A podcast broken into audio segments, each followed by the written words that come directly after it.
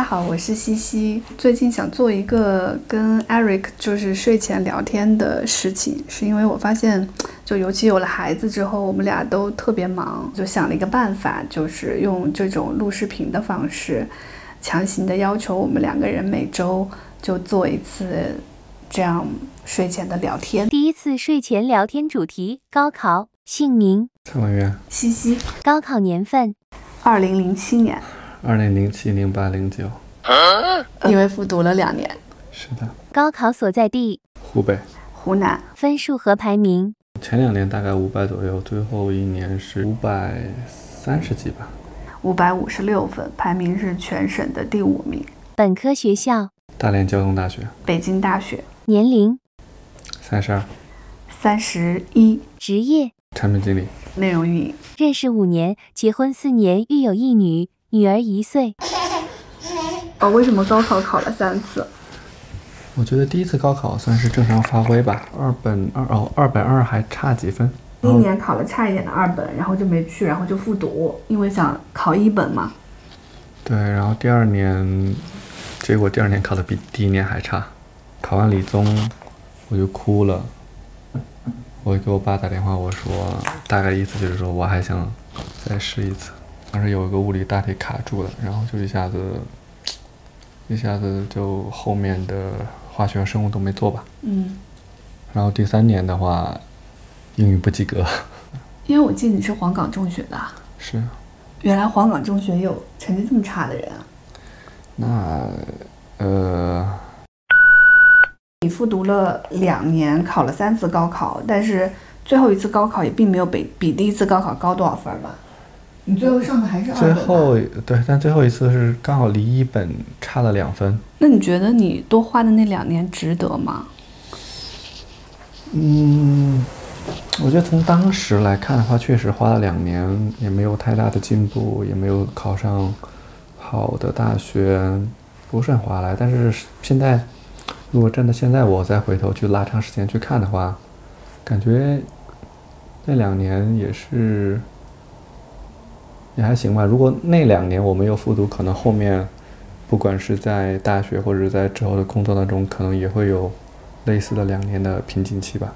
那你当时为什么就没有再复读一年了？都已经，我的高中同学都已经都已经快大上大三了，马上。我还在高考。西西的高考经历，我高考是二零零七年，然后整个高中我都特别努力，整个高中我基本上都没有掉出过前三名，在整个年级。然后我们又是省重点中学，所以然后高三的时候参加了自主招生，当时的成绩也是全省第二，所以自主招生的时候就已经拿到了北大的资格，所以基本上是蛮稳的。整个高中我的状态就是确实挺努力的，有多努力呢？每天早上应该是六点起，然后每天晚上是十二点睡觉。除了六这六个小时之外，其他的十八个小时全都在学习。呃，比如说就是一开始是住校嘛，在学校里，在被子里面一定会用手电筒在在在在学习。嗯，可能室友们都睡了，嗯，我可能会在被子里再学习个两个小时。后面为了有更多的学习时间，就，呃，申请了走读。我爸每天会骑摩托车接我，我在摩托车上也是有日程安排的，比如是主要是背英语单词。我记得唯一有一次没背英语单词，是因为下雨了，然后我爸把语音拿出来，嗯，我抱着我爸。藏在我爸的雨衣后面，然后那个外面下雨会噼里啪啦的打在那个雨衣上，我觉得特别美好，那个声音特别美。我那天就没有背英语单词，但是那一天没背吗？但其他的时间我都会背英语课文。整个三年，嗯，春节的时候我是会一个人在教学楼刷题的，呃，然后我记得那个时候毕业的时候。我的参考书是用编织袋装的，真的是满满的一袋编织袋，而且每本参考书我都做做完了。嗯，那个时候数学的题点大概应该是几千页吧，这么厚，这么厚。嗯，我肯定是每道题至少是做了三遍的，啊，所以而且那个时候在我家，我我的卧室里面是贴满了标语的，然后有很多北大的图片，就告诉自己一定要上北大。高考的那几天，嗯，我觉得每一道题真的都在我掌握范围之内，嗯，就是每道题都是那么的熟悉，就是做了太多遍了，就没有什么觉得很难的。然后哪怕是数学，我们那年可能比较难，我大概也知道我会在这个大题上丢这么多分儿，那这么多分儿其实也不太影响我最后的总分儿。我出出了考场之后就给自己估分儿，说应该是，哎，我刚才好像说错了，我的分数是六百三十六，对，比你多一百分儿。嗯，我当时出了考场，我大概估了一下分儿，六百三十六吧，最后成绩出来也是六百三十六，就。你你觉得我为高考就高中学习的时间是你的多少倍？按你刚才描述，我大概估计可能三年不如你一年的时间吧。高考是你人生中最难的事情吗？我觉得应该不算。我上初中的时候，我爸出了一次车祸，当时我爸那个车祸比较严重，然后两条腿都断了，然后其中有一条腿截肢了。他那时候在上海打工吧，开的是一个运那种建筑上的水泥的。哦，他相当于是在上海的工地打工。对，那是二零零三年的时候，我爸那个时候应该是三十九岁。三十九岁的时候，他两条腿都断了，脾脏啊、什么肾啊都都有一些摘除，所以那个时候其实基本上相当于三十九岁的他，他那个时候就只能坐在轮轮轮椅上面了。那个时候也没有没也没有条件去装假肢。嗯，那个时候我觉得他那个时候也是我们家唯一的。经济来源的支柱。那时候我爸出那么严重的车祸，我是基本上是一个多月之后才知道的。那个时候没有手机，嗯，我家里也没有装电话，所以当时是去我的一个亲戚家接的一个我爸来的电话。他非常声音非常微弱的跟我说，就说他出了一个车祸，但是也没有告诉我具体的发生了什么事情。我那个时候在村里读初中，我哥在县城读高中。我们一家人居然有一年多没有没有没有没有见面，时候我爸就差点就死掉了。嗯，然后我们居然也不能去上海去看看他。嗯，最主要原因就是因为没有钱。嗯，连路费都没有。嗯，就是我爸是一个公司，呃，派遣到另外一家公司去开那个车的，所以那两家公司之间有一些纠纷。嗯，所以相当于是出出完车祸之后，他们一直在上海，就相当于是打那个官司吧。嗯。然后那个官司一直没有结果，所以就一直没有赔偿。那你们家就相当于一下子没有生活费了。你跟你哥是怎么活下去的？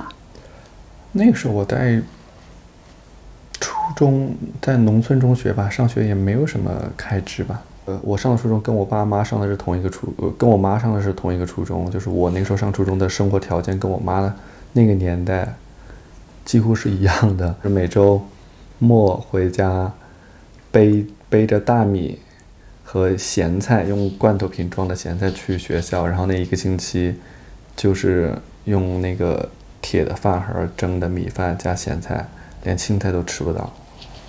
然后寝室一个寝室能住五六十人，一个寝室相当于就是就是以前大通铺吗？对，旧的教室改的。对，一而且就是那种上下铺。下面一个小床，一个床上睡两到三个人，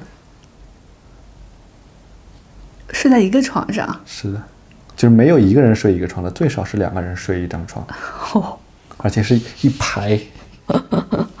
然后有时候下雨的时候，屋顶还会漏水，因为是那种瓦房嘛。哦。漏水的话，然后还得拿个盆儿在那儿接着。嗯。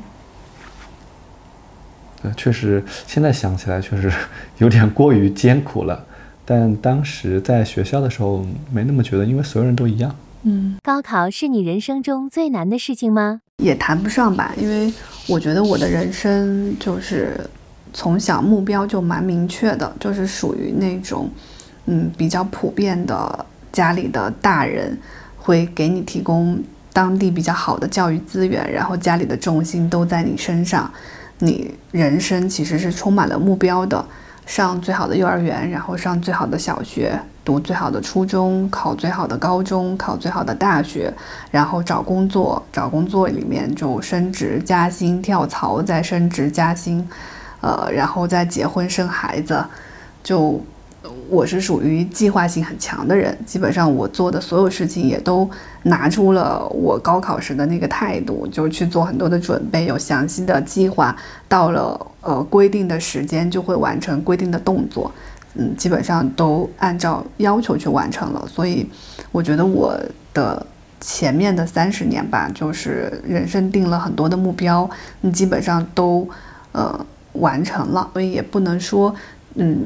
高考可能就是我人生里最难的事情，因为我人生里的所有的事情都是这么去做的。如果没高考，人生会很不一样吗？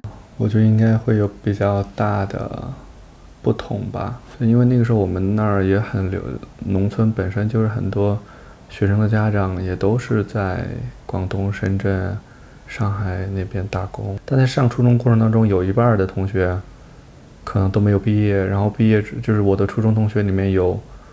一半以上的同学都没有上高中。比如说像我们那个初中，我们上一届就只考了两个，一整个学校就考了两个重点高中。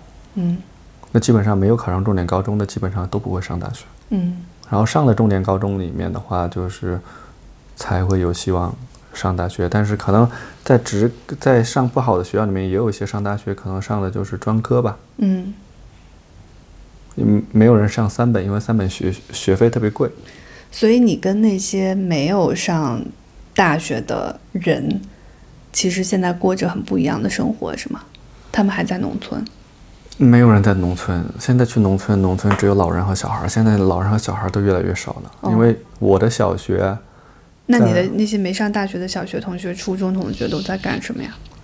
就基本没有联系了。很多可能我看到之前我们上大学的时候拉过一个小学的微信群，那个时候就看到他他们。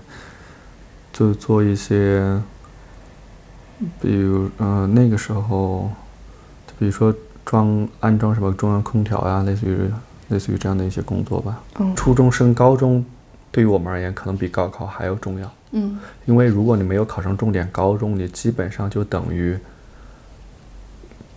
不就是等于跟大学无缘。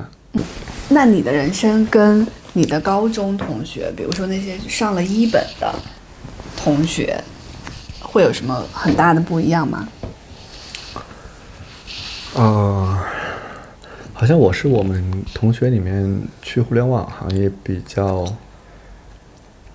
比较就是少数的去了互联网的人吧。嗯。跟他们去，他们可能更多是留在当地工作，比如说武汉呀。所以你的意思是说？这样就二本跟一本，甚至更顶尖的大学，这样差别就不大了。因为互联网行业就是给了，嗯，学历没那么高的人非常多的机会，是这个意思吗？确实，过去十年发展最快的就是互联网吧。嗯，对，就如果其实你要是在这个行业里面，你就确实是能比其他行业要。在各方面会发展快一些吧。所以你的意思是说，上哪个大学其实差也差不多，哪怕你当时可能，那比如说当时如果你没有复读呢，你就是第一年那个二本的第二批次，就是一个不太好的二本，然后你复读了两年，你考了一个相对好一点的二本嘛。你如果去了第一年你就没复读，你就去了那个二本，你觉得你人生现在会不一样吗？从从两个方面，就一方面，如果说再回过头去看，如果那个时候我能去一个大城市，然后也能够在上大学的时候，或者说毕业的时候就能够去互联网，选择互联网这个行业，我觉得可能会有一些，应该不会有太大的差距。嗯。但是我觉得我复读那两年。对我整个人生的发展意义是发展的收获，就是说，它让我明白了，我以前觉得我，呃，叫叫比较尽力完成一件事情，其实可能我还有更大的可以提升的空间。嗯，而且我明白了一件道理，就是只要我付出了，它真的会有收获。所以你的意思是说？其实高考考成什么分数，去哪个学校，去排名嗯前多少名的学校，还是去排名后多少名的学校，其实差别不大。但是为了高考而努力，那个过程可能对你影响还挺大的。对，是吧？我觉得其实人生，其实你要拉拉长看嘛，拉长看的话，你的不管你的学习生涯，还有你的职业生涯有几十年嘛，嗯。几十年里面，我觉得会有很多次类似于像高考这样的，呃，机遇，嗯。或者说这样的门槛，那你可能在，你如果，你如果在之前，就比如说像我，我觉得我是，呃，初中那个时候，可能是因为我爸的车祸，我当时就比较认真的去学习了，然后初三我就比较认真，然后我中考就考得不错，但是我因为中考考得不错，去了重点高中之后，我前前面高一高二就觉得跟初中一样，前前面两年不用学，到第三年学就够了。嗯。结果我就非常大意，然后到高三的时候就会发现知识点太多了，就比相比初中而言，然后我高考就没有考，相当于是我我我爸出车祸是一个是一个波底，然后我中考是一个波峰，然后到我高考又是一个波底，嗯。然后当当你的人生在你更早的阶段去经历这样的波，就是这种这种起伏和挫折之后，你可能会明白一些道理，然后这样的话会让你后面的人生会变得更加，呃，就是在在选择呀，或者在工作、在生活过程中会发展的会更加顺利一些吧。嗯，或者说，嗯，在碰到一些所谓的困难的时候，好像对你来说没啥。确实是，嗯，毕竟是考了三年高考的人，嗯，如果没高考，人生会很不一样吗？高考对我肯定是有很多正面的受益者的，毕竟我享受的就是全中国最好的教育资源，我也确实因此从一个小城市来到了大城市。嗯，我觉得这对我的人生非常的重要。现在可能就没有办法想象我在小城市里面，在一个熟人社会里面，在一个稳定比呃奋斗价值更高的地方应该怎么生活。我觉得在大城市里面，尝试成本很低嘛，然后会去做很多新的事情，呃，包括你可能形成了自己的交友啊、处事啊，或者你生活方式的规则，这些就我特别特别感谢大城市，是因为在小城市你的人生，嗯，可能很多都是更加更加怎么说呢，更加感官享受型的吧。比如说吃的是不是好，住的是不是好，穿的是不是好，呃，但在大城市，就是只要你想，你其实可以赋予你人生更多的意义。我觉得这点特别重要，所以我觉得从这一点上说，作为一个从小县城考上北大的孩子，高考对我真的非常重要。我除此之外，我想象不到我还有什么其他的途径是可以做到这一点的。而且我觉得高考对我最大的帮助就是它奠定了我人生的信心。嗯，很多事情并不是说怎么说呢，嗯，就是就是这个东西我已经有，我已经看过了，就很像，嗯。为什么人有钱之后就不太会去买奢侈品？买奢侈品就是在我的人生阶段，其实是我刚参加工作，还没有什么底气，月薪也非常低微的时候，特别想干的事儿。是因为那个时候对自己信心还不足，所以总需要这种符号给自己安全感。但你一旦就是当你的收入水平就是慢慢的呃上升的时候，你就会发现奢侈品对你没有那么重要了。你知道自己买得起它，所以你可以不买它。我觉得大学文凭对我的意义也是这样，就是我已经做到了，所以一旦有什么地方是需要学历的时候，我不怯场，我不会因为觉得我没有一张学历，所以我比别人差，因为这个心态是我在很多我的同事身上会观察到的，就是大家会觉得我的生活不好，是因为我的学历差，所以我要好好很好的去要一个好的学历，但是我有那么多，但是我的生活不好，不是因为我学历差，因为我学历已经很好了。嗯，对，就就很像，我觉得这个道理就很像我生孩子。就我生孩子有一个很大的动力是来自于生孩子是你们对我的要求，那我已经生孩子了，你们就可以闭嘴了，因为我已经做到了，就就就类似这样一个意义吧。然后。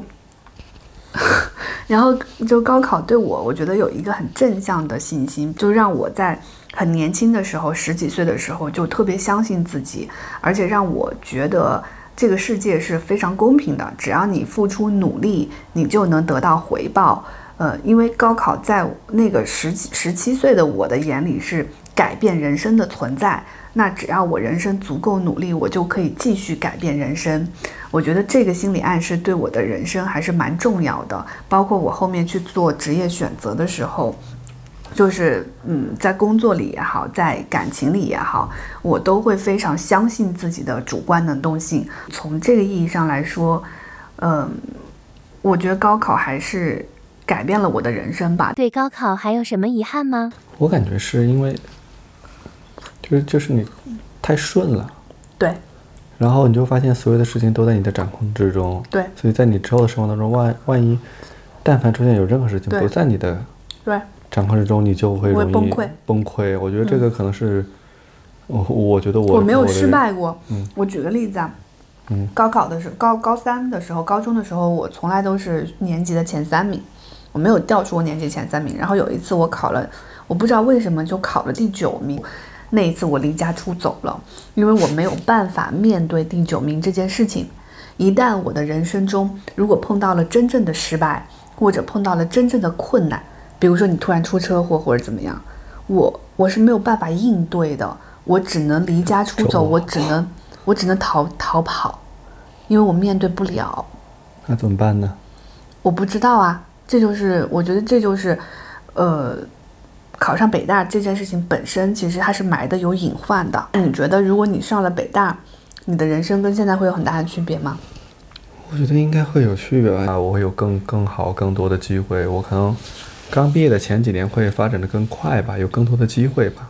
嗯，就至少比我去上一个普通的大学刚毕业的前几年。但如果你把这个时间拉长，比如到毕业十年，或者说人生到二十年、三十年、四十岁、五十岁的时候，嗯。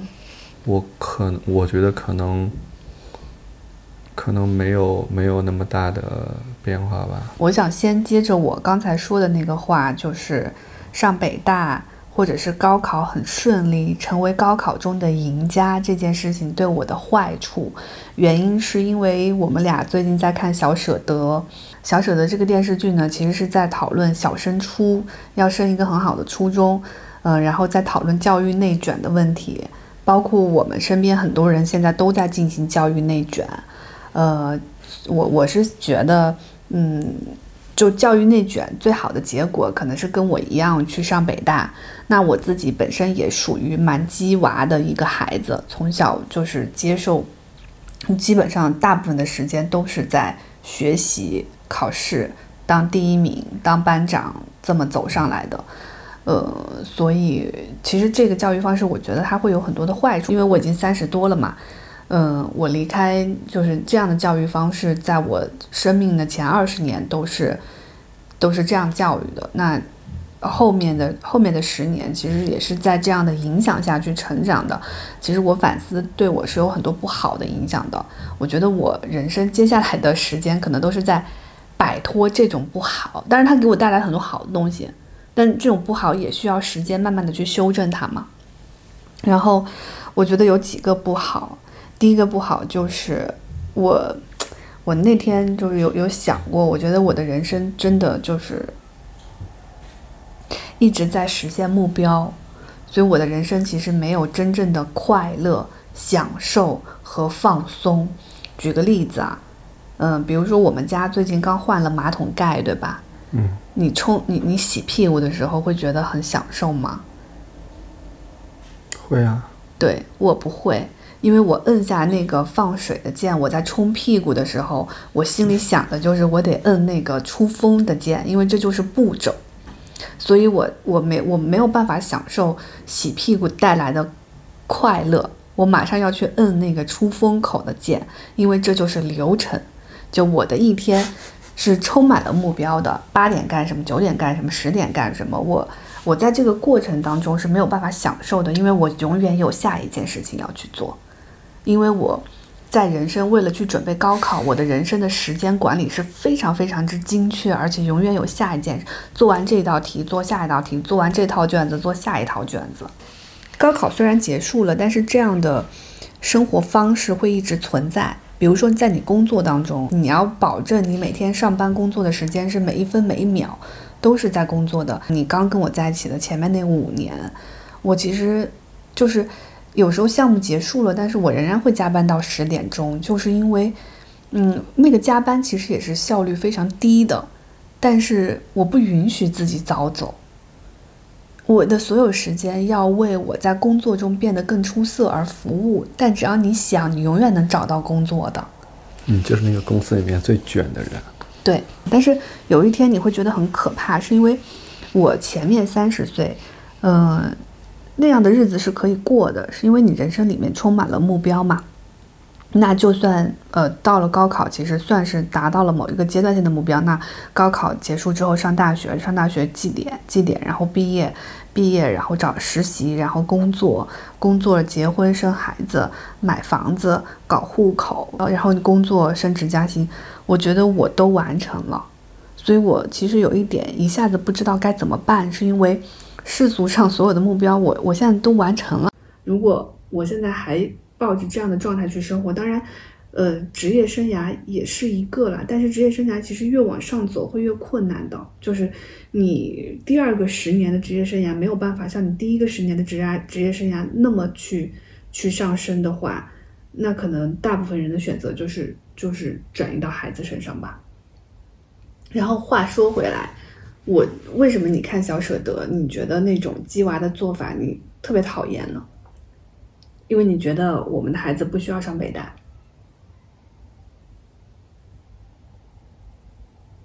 我觉得首先是家长把自己的目标转移到了孩子身上，我觉得这个就很就是让孩子成为了，孩子是成为你完成你目标的一个工具，他成为一个工具人。那你觉得我们的孩子高考要考好吗？我当然不是说他要考差了，就是是过程，不是结果。什么意思啊？那你觉得我们的孩子要上北大吗？我觉得没必要。那你觉得我们孩子上二本你 OK 吗？我觉得我也可以接受。好，问问你，记住你爸今天说的这些话。我完全可以接受啊，因为我记得昨天跟你聊过，就是说我们那个年代。高考的价值对于一个人人生的影响程度，绝对会越往随着经济的发展越往后，它的影响对一个人人生的影响只会越来越小。你是说到到我们孩子这一代，其实已经不太会影响到他们了，是吗？会有影响，但是它影响的程度会越来越少，因为整个社会的机会就是变少了。高考对你还有其他什么影响？之前说的接受失败的能力很差，因为。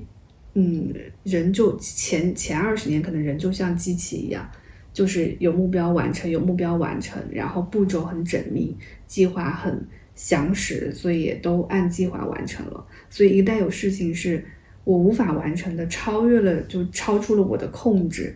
比如说怀孕生孩子，那个时候的体重焦虑，医生跟我讲，我的体重焦虑已经到了抑郁的程度，因为我生孩子的体重增长是我没有办法控制的。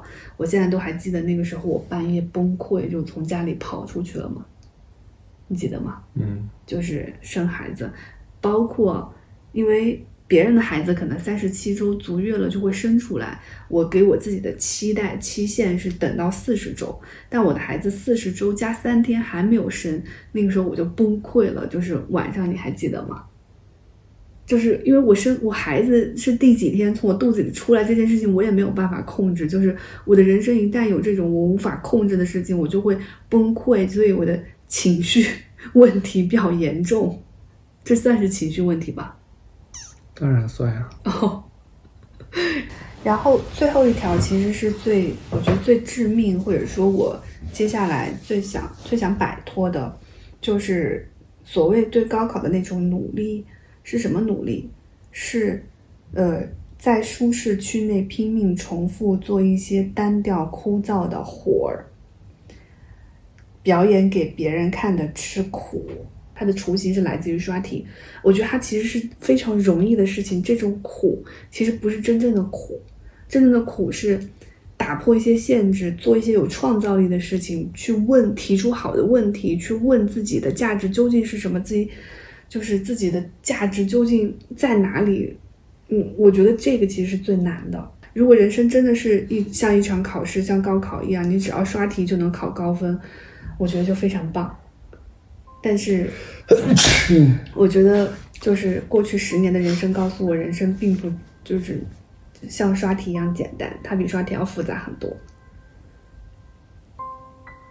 对啊，就包括我觉得人生，就是你有时候你很很很大程度上就是说你的资源是有限的，嗯，然后你要在有限的条件、有限的资源里面去寻找解决方案，同时你要跟别人配合，嗯跟别人一起协作。人生其实需要的能力，你要说在高考里，我觉得可能就是很很少的，基本上没有。那在大学里真的学了吗？我觉得也没有啊。嗯，在大学里真的学到了我们，如果人生想过上你所期待的幸福的人生，所需要的所很多东西，在大学里真正的被学习了吗？你觉得大学教育给你的最重要的东西是什么？就有有一段时间，有四年的时间，你可以可以去看一些书，可以去。那这个跟你上哪个大学有关系吗？很可能没大学可能主要。是你的大学的同学，他们对，我觉得我大学学到的最重要的东西就是，可能我碰到了好的老师，比如说有一个老师就告诉我说，最重要一个人最重要的能力是提出好的问题的能力。就这句话对我影响很大。我给我女儿取名字也叫问问，对吧？然后可能我认识了呃我的室友，然后或者我认识了在北大里认识了很多很优秀的朋友，这些朋友可能并不是学习能力强，而是呃思考问题的方式非常的独特，然后让我也学习到了。我觉得这种影响是最重要的。但除此之外，你说大学教给我们的东西，就是真的与他是哪所大学那么有关系吗？这这也就回答了高考真的对一个人那么重要吗？就是可能去你去上，可能你上的大学不一样，但是可能对你的人生并不会产生那么大的影响。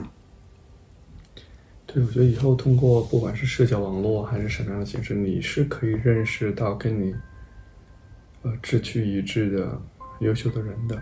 对，所以，那这么看来，感觉大学里面的认识更优秀的朋友，这个事情本身的价值的意义也没有也在变那么大小。。对，因为现在你要去认识很优秀的人，因为有了社交网络，所以也变得更容易了。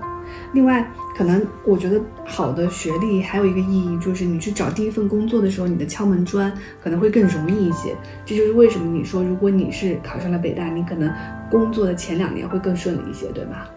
是包括一些提拔呀，或者是别人对你的信任啊。但这仅仅只是在你什么都没有的，你什么经验都没有的第一份工作有作用吧？我觉得，因为你第二份工作、第三份工作都是看你的工作经验了，对吧？是的，所以你费死劲去高考，然后最后如果要说实际上真的比别人的好处，那可能就是找第一份工作的，嗯，敲门砖，成功的概率会高那么一点点。我反而在比如说最近，呃，就在招招聘，就是看招招实习生的时候，反正有时候学历，就是有时候经常会遇到一些学历特别好，就是什么哈佛的或者或者是哥大，或者说清华北大，就是，但是有些人他们就特别的，嗯，心气特别高，就觉得他们过来实习是。就我就就感觉，就实习的工作是完全不能满足他们的，呃，叫什么实习的目标了吧？就是不够脚踏实地，他们是做对，不够务实，对。就反而学历越高的，出现这样的概率会越大。学历并不能，并不是一个好的把人分类的方式，因为人能够被定义的维度有很多维度都比比学历更准确。学历是没有办法体现一个人的能力或者是什么东西的，就这是这是我在工作里发现的，所以我现在招聘基本上不看学历。就我觉得现在我能看到的学历更低的人，实际上他比学历更好的人，在留留在相同的条件下，他面临过的困难更大。因为工作的本质就是解决问题，遇到困难解决麻烦，所以我就觉得这种人他其实解决麻烦的能力可能更强。至少学历不是我筛选人的一个标准，也不是我把人分类的一个标准。所以我觉得，回过头来我看小舍得，我就在想，就大家真的很努力、很拼。我也非常害怕哪一天，因为我现在有女儿，哪一天我可能被开启了这个按钮之后，我也会再一次疯狂的投入到这种竞赛模式当中。因为反正我的人生已经非常习惯这种模式，但到最后他得到的是什么呢？到最后得到的可能我的女儿考上北大已经是一个不错的结果，但考上北大，它的好处真的有那么大吗？它的好处真的大到我要付出那么多，就是在这个竞赛，在这个比赛当中。就成为优秀的，最后优秀的胜利的人，我要付出非常多的东西，可是他真的值得吗？因为他得到的东西也很幻灭啊。我觉得你考上北大最好的好，最最大的好处就是你女儿不需要，因为你已经见识过。假如说你当年没有考上北大，举个例子，你当年，假如说像我高考一样失误了。嗯，比如说从北大去了复旦，嗯，或者说去了什么武大，嗯，很有可能，嗯，你到现在你仍然会觉，你仍然会觉得，比如说我高考失误了，然后我就觉得我非常希望我的女儿能，你会觉得哦，你的人你的人生的失败是因为当年你没有考上北大。我觉得考上北大最大的好处就是我人生的失败我没有办法找借口，至少我没有办法在学历上找借口。是的，对。我也看过，我有北大的师兄师姐就心态崩掉过，就是因为，嗯，考上北大这件事情可能是他人生当中就是最高的顶峰了。从此以后，他的人生就是在走下坡路的，是因为多数人都是这样。对，因为那个就是一个竞争的极端化嘛，你在竞争中胜利的最大的胜利了。从此以后，你发现竞争的维度开始变得更非常的复杂，需要的技能变得非常的复杂，你没有办法再有差距那么大的一次胜利了。因为不可能有那么多人在同一个赛道上。对，所以，所以心态就容易崩嘛。就人到中年就觉得，哎呀，自己怎么这么好的学校毕业，怎么混的这么这个不如那个不如，对吧？我我我我其实也见到蛮多的，嗯。反正我觉得，就包括，所以我看小舍得的时候，我就在问自己说。就因为我很害怕，我可能忍不住哪一天。虽然说好，现在说好，孩子的教育是你负责，对吧？你主要负责，你主要负责，对吧？比如说讲题目啊，做家庭作业这种，对吧？不用上北大了，就无所谓了。好，主要就是问问你看到了吧？主要是你爸负责。但我也很害怕，我哪一天可能忍不住了。如果有一天，比如说你只考了七十分，我觉得我可能会忍不住想开启我的。我的希望模式，对我的按钮可能会被打开，但我现在其实我觉得我我可能被打开的概率比较低，是因为我想到我打开了之后，我付出那么多努力，然后最后的得到的东西如此之不值得，而且我觉得到他们那个年代，可能学历就更没用了，因为你看他是二零后嘛，二零后他们这代人不得人人都是大学生啊，就现在的日本、韩国。对看一下就知道了。对，日本、韩国现在的，就日本，其实，在八十年代、七十年代那个时候，他们的高考的竞争压力是比我们要大很多的。我看到有一本书里面写到，日本在七八十年代时候有有一个群体，嗯，那个群体叫做什么生？那个生就是专门复读的人，嗯，就是在在那个年代，日本有一大批连续复读的人，嗯。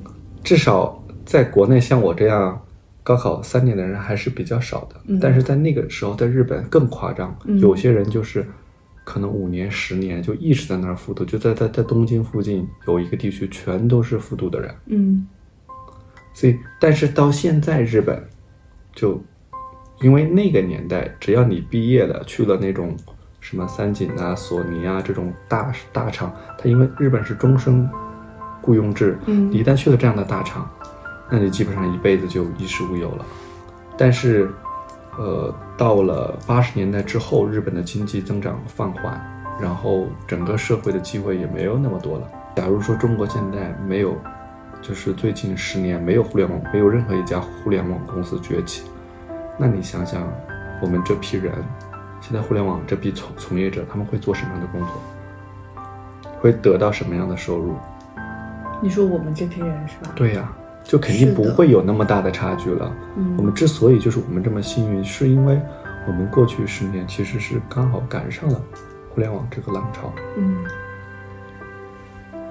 是的，所以我觉得，嗯，问问他们这代人，其实说不定是，就是问问你，永远也没有办法像你爸跟你妈一样，就是他们的人生很幸运，是因为一直在往上走，他们很幸运的出生在就是中国经济飞速发展的一个农村，导致了他们的人生其实一直在往上走上坡路，对吧？对，但是我觉得你都已经出生在北京了，就是再怎么往上走呢，很难了。而且不是往上了，他们这个年代，对他们这个年代就是个人的努力，就是因为因为我们命运的改变也不是因为个人的努力，只是因为就是个人的努力加上碰到了机遇，对吧？是，我觉得某种程度上，我们应该是应试教育的，最大的受益者，对，嗯，从农村来到了大城市嘛，是然后还进入了互联网行业嘛，进入了过去十年，嗯，就是财富积累最快的一个行业嘛。也没有叫财富积累啊，我们现在也是小康水平了。嗯，然后对对对，我说这个行业没有说我们，然后对，嗯，我觉得问问应该就是他他他成长的那个年代很难再有这么大的变化了，所以他的一辈子，你的一辈子可能过的生活跟你出生时过的生活也差不多，嗯。但我觉得这是另外一种幸运，是因为你就有了你，你不需要那么着急的去追求很多东西，你的人生就会花在过程里，去体验过程的快乐的时间非常的多，你的人生不再有那么多的目标了。呃，目标是我们这代人的使命，但不，我觉得可能不再是你们这代人的使命了。是的，嗯，问问要考好大学吗？为什么昨天晚上看完小舍得，我们俩会有那么大的分歧？但今天感觉聊完了之后，我可以有视频为证啊、以后你妈再开启计划模式，我就把这个视频拿我觉。得我，我觉得我很有可能会开启，因为小舍得里面为什么又为什么又反水了不是呢？小舍得里面最最最让我觉得我可能会开启的，就是因为如果你成绩不好，你只能考六十分，考七十分，你在班里是当不上班干部的，就是你会被嘲笑。你就算当了班干部，大家会嘲笑你是一个成绩差的班干部，就是你的自尊心、你的自我价值是跟你的成绩联系在一起的。所以我我觉得我能做的，我不打开计划模式，是我现在切割。比如说，我就觉得，嗯，孩子的教育是爸爸完成的，所以跟我没有关系。孩子成绩差，并不代表着我自我价值的失败。我这么做，我觉得有可能我不不会打开那个模式。但是孩子可能因为他成绩差，他会觉得很很伤心。那这个时候怎么办？那你就是给他报课外辅导班啊。他想上好的中学，你是不是要去给他买学区房？他想的呀。不是家长逼的呀。首先，第一，我觉得就是说，他们同学可以看不起他，但是作为父母，你应该给他无条件的爱。对啊，所以他当他被同学看不起，想要就跟花花一样，说他也上奥数是吗？对啊，你不得开始鸡娃模式吗？因为当人人都在鸡娃的时候，孩子自己也会被卷进去的。我觉得这个事儿就看父母对孩子的那种，你可以培养，就是跟孩子，可能我也是说说而已嘛。就是到到，但我我真的会，我会想的更长远。OK，你们现在班上的同学嘲笑你，五年后呢？十年后呢？你那个时候不被嘲笑，你成了鸡娃，你当上了班干部，你享受的这五年，成为大家羡慕中的学霸。十年之后呢？哎，我觉得你有一个方法很好，就是你每次碰到一个事情，你就 问自己：五年后、十年后呢？对呀、然后很多问题都会解决。就人就是这样啊。我今天站在未来看现在，但但人生也没有几个十年呀、对，就是因为人生没有几个十年，那你 你为了那十年，你那么急，他后面的十年更长啊。好的，在二十岁到三十岁，三十岁到八十岁，到他们那个年代，可能每个人都能活一百岁。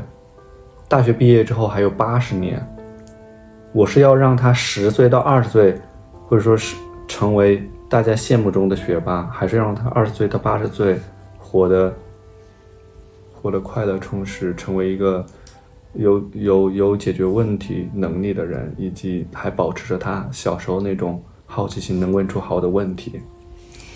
好，呃，视频为证啊。那那你要给他买学区房吗？我不要买。好，问问你看，是你爸不给你买学区房的？我爸，你爸买不起。现在就这个视频为证啊，我们就看十年之内你爸给不给你买学区房，会不会被卷入到这种竞争当中？除非你爸特别富有，觉得买学区房就是，但即使那样，我就更不会买了。反正你看吧，因为我觉得，就我们同事都在买，你的同事也都在买，就大家都在做的事情，我们没有理由不做呀。为什么要成为这么普通的家长呢？好，嗯没有必要啊。嗯就我刚刚说，就是你时间拉的再长一点。我因为我在工作中看到有太多的一些同事，包括我自己刚来北京的时候，工作中跟你一样，就也是挺卷的一个人。嗯因为那个时候我担心我在北京站不住脚跟啊。嗯但后来发现，其实我没当时没有必要那么着急。其实我的那些着急或者那些加班，也并不是真的能影响我后面职业发展的关键因素。好的，总之我觉得今天我们聊完这一次的一个结论就是，嗯，至少我们更有信心不让问问加入这种竞争吧，或者不让我们自己加入这种竞争。对，人生有很多次高考，就是，就是我说的高考，就是一种每一次机遇或者说一个选择。然后高考其实没有那么重要。嗯问问要上好的幼儿园吗？幼儿园啊，可以考虑一下。不用吧要上那种中英文的什么国际幼儿园吗？不需要啊，你爸真的，你爸上初中的时候才开始学 A B C D，老师老师还在用方言讲课，你爸后来不也去了外企，出国旅游的时候跟别人聊天也没啥障碍。你爸结婚的时候才第一次出国，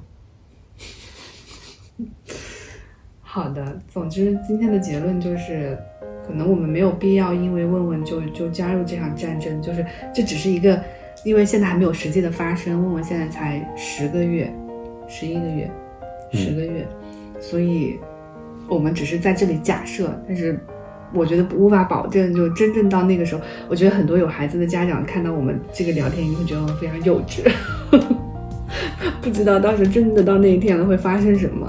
但我觉得可以留存今天的视频，到有一天我可能忍不住想打开我身上鸡娃的按钮的时候，再拿过来看一看。另外就是我觉得高考真的没有那么重要，就是怎么说呢？就对我们这代人来说，可能有重要的地方，尤其是对于像我们这样出生的人，啊、嗯，嗯，就是我们这样出生的人，意思是从农村、从县城，然后来到了大城市。但拉更长远来说，就是只要能完成这个目标就行。所以当时我考的可能是北大还是不是北大，是九八五还是不是九八五，可能就没有那么重要，对吧？至少我觉得一就是北大的孩子跟呃二本的孩子，我我并没有觉得我们俩有特别大的不一样，有啊，是吗？但不一样不是因为学习的问题，对，就反而是是就是就像刚才我们在录制这个视频过程当中，因为那个相机那个存储卡出了问题，我真的快崩溃了。然后就我在就想各种办法来解决这个问题，但是你就在旁边那个脸垮的跟都快垮到地上去了。对，因为就是因为这个视频，我本来想的是拿相机，然后可能录半个小时就结束，没有想到相机一一直在出现问题，就这种，唉，跟我想的不一样，然后我跟我计划的非常不一样。我现在我们正在拿手机录，然后我整个人就很崩溃。对，所以我回过头来说，我就觉得你你听没听说过九八五相亲局？听说过。就是北大只能找北大的，包括我最近在看。那两两个人一起崩溃，那怎么办？还怎么过日子？你觉得北大的就是就会崩溃的人是吗？大概率啊，因为太顺了呀，没有生活就是一直很顺利啊，就像你刚才讲的。嗯，是。你就想，如果你是从农村考上北，从小地方考上北大，你都这么顺利，那你从大城市考上北大的人。那比你更顺。嗯，对，所以我我我我是觉得，就是九八五相亲局这种东西，什么九八五的只能考，只能就学历是新时代的门当户对什么的，嗯，对，其实有点太局限了，对吧？是啊。就学历真的不是一个把人分类的好的方法。加给了一个毕业证书吗？就是因为那个那个毕业证书在现在这个年代能代表的东西实在是非常的有限，但是确实对上一代人还是挺挺有价值。对，因为上一代人那个学历背后，就比如说呃分配工作啊，对吧？分配住房啊什么，它是有很多实实际际切实的好处的。但是现在学历没有什么好处了呀。对，我还非常清晰的记得，因为那时候我刚跟你谈恋爱的时候，因为当时知道你是北大的，其实我我心里倒没有那么多。觉得我什么高攀呀，什么什么之类的，但是后来我们俩正式确定在一起的时候，跟我妈说，我妈他们问的时候，我跟你说，跟他们说你是北大的，他们的那反应就真的是觉得，就感觉是我我我是高攀，我是舔狗，我是，就是觉得我们肯定是这个谈个几个月就肯定会分手，别人看不上我，让你家里还这么穷，嗯。所以，对于上一代人确实是是这样，但是一代人比一代人嘛，就是观念会不一样嘛。所以我们不要用，就用我爸他们不要用他们那一代人的东西去去衡量我们，那我们也不要用我们的价值观觉得问问以后长大了需要什么。很难的，每一代人每一代人的局限，我们只能把我们好的给问问。是，就是就是因为可能不是他需要的，但我们的认知也就到这里了。那就不要去给他做过多的选择。我们就是会比他早死二十年。不要去给他买什么所谓的学区房，让给他去寄娃，给他去上择书。好吧，嗯，因为因为我我到他们长大的时候，就觉得我们就跟我们看我们爸看我爸我妈是一样的。嗯。是的，嗯，但总而言之，学历并不是一个很好的把人分类的方式吧？我觉得，嗯，所以，呃，我觉得可能也不不需要问问在高考当中就是成为胜利的人吧，至少我现在是这么觉得的。在他十个月的时候，我不知道十年之后十岁的时候我还会不会这么觉得。然后最后就是因为这周马上就是要高考了，这个视频发出来的时候应该也是高考当天，所以就祝高考的人，不管考得好也好，考得不好也好，其实对你的人生都没有那么大的影响。考得好的，高考考得好的人，你的就高考考得好的孩子，你的人生并不会一帆风顺。嗯，高考考得不好的孩子，你的人生也不会因此而受到多大的影响。所以就放宽心，就是祝大家都有光明的未来。